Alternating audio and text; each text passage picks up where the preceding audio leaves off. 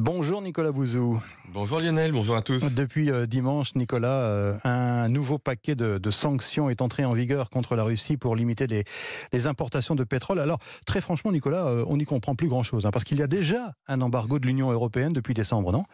Oui, alors je vais vous montrer que les choses sont moins confuses qu'elles semblent l'être et qu'elles auront finalement sans doute assez peu d'impact sur nous. Alors vous avez raison Lionel, hein, il y a déjà euh, un embargo euh, de l'Union européenne sur le pétrole russe, mais cet embargo il porte sur le pétrole brut. Ce qu'il vient d'être décidé là depuis début février, c'est un embargo sur les produits russes raffinés. Donc cela touche euh, l'essence, le kérosène, mhm. mais aussi le goudron.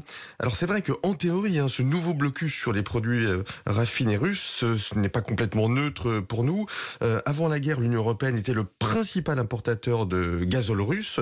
Euh, aujourd'hui, les importations de diesel de l'Union européenne viennent encore pour un quart de la Russie. Hum.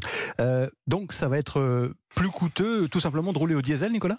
Eh ben justement pas forcément. Alors c'est vrai hein, que le diesel est très utilisé en France, même si ça baisse un peu. 95% du parc de poids lourds roule encore euh, au diesel et on en importe un plus de 50%. Mais bon, l'Union européenne a appris à diversifier ses approvisionnements énergétiques. On l'a bien vu avec le gaz. Hein. Alors le diesel, bien on l'achète désormais beaucoup aux États-Unis, on l'achète mhm. beaucoup aux pays arabes, aux pays du Golfe, mhm. et puis à l'Inde hein, qui, dépose, qui dispose maintenant d'énormes capacités de raffinage. Oui, mais alors ce, ce gazole qu'on achète aux Indiens, il ne serait pas raffiné à partir de pétrole russe, justement, Nicolas?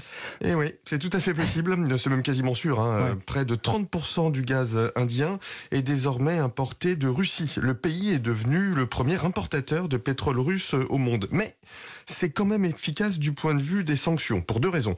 La première raison, c'est que les Indiens achètent du pétrole russe brut, mhm. pas cher du tout, à des prix complètement cassés, ce qui est un gros problème pour les finances russes. Puis ensuite, ce qu'il faut avoir en tête, c'est que les marges qui alimentent le budget russe, elles viennent du raffinage. Le raffinage rapporte beaucoup plus d'argent que l'extraction de pétrole brut.